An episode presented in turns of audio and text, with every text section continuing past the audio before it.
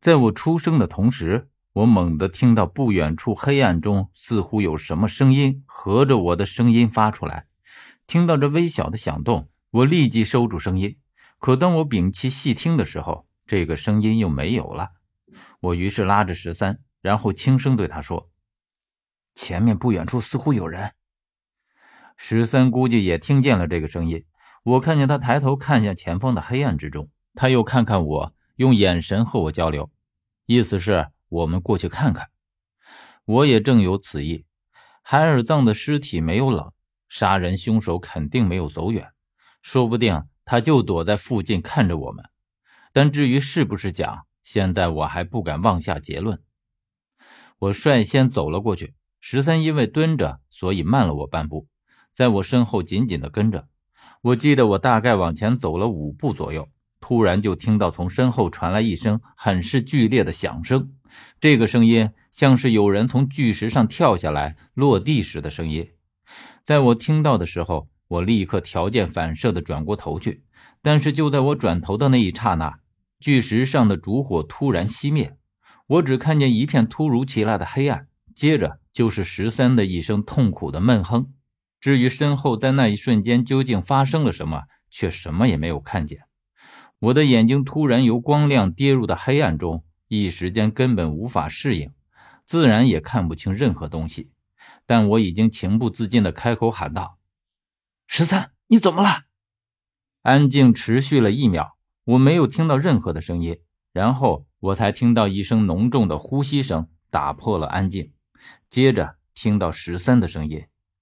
啊，哎呀，幸好这一棒子没打在头上，否则我的脑袋非得开花了不可。他奶奶的，这是谁躲在黑暗中等着偷袭我们呢？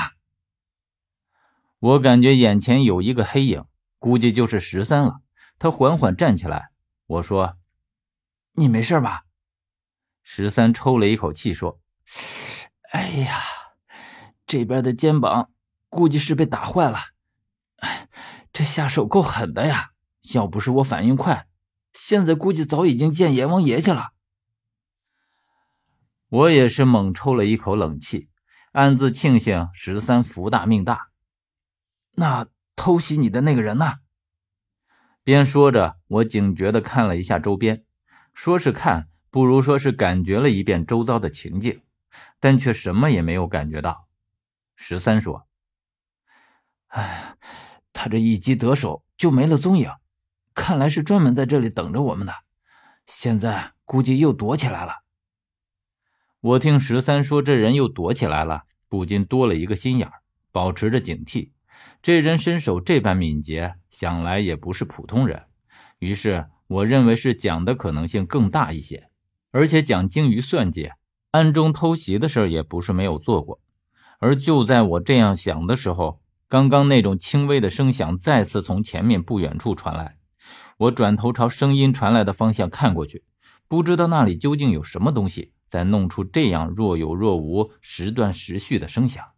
我于是摸出了别在腰上的伞兵刀，一步步摸着往前走过去。又走了四五步，我听到前面有一个很微弱的声音，而且竟然是在喊我：“何远。”这个声音我听得出来是疯子，于是我快步上前，然后朝里面喊了一声：“疯子，是不是你？”疯子听到我的声音，立刻变了腔调，虽然声音依旧十分虚弱，但是却变得十分急促。我只听见他在说：“ 你别过来，你别过来，快离开这里。”我没看见疯子在哪里。但从他的声音里可以判断出，他现在应该是受了伤，躺在地上。我于是再往前一步，说道：“我怎么可能丢下你一个人先走了？再怎么说也应该把你……”就在我说到这里的时候，我突然听到身后传来一阵咕噜咕噜的声音。我听着这个声音，好像在哪里听过，而且熟悉异常。于是转过身去看，可是，在转身的时候，却已经闻到了一股强烈的腐尸味朝我扑面而来。同时，我只看见一个阴影在我面前，却不是十三。我惊得往后连忙退开一步，而这个阴影已经朝我直接扑了过来。我虽然不知道这是什么东西，但从气味和大致的身形上可以判断，这应该是一具腐尸才对。我手上除了伞兵刀，也没有其他的武器。于是，在他扑过来的时候，也不管三七二十一，就往他身上戳。在我的手触摸到他身体的时候，我只感到冰凉的东西淋了满满一手，同时一股更为剧烈的腐尸臭直接扑面而来，让我几欲窒息。我屏住呼吸，然后抽出伞兵刀。整只握着伞兵刀的右手只觉得一阵滑腻，我感觉这是腐尸水，不仅觉得一阵恶心。但虽然觉得恶心，却也只能更加紧紧地握着伞兵刀，因为它现在是我唯一的武器。而我听到疯子的声音在我身后断断续续的传来：“何源，你快走啊，要不你也会一起死在这里的。”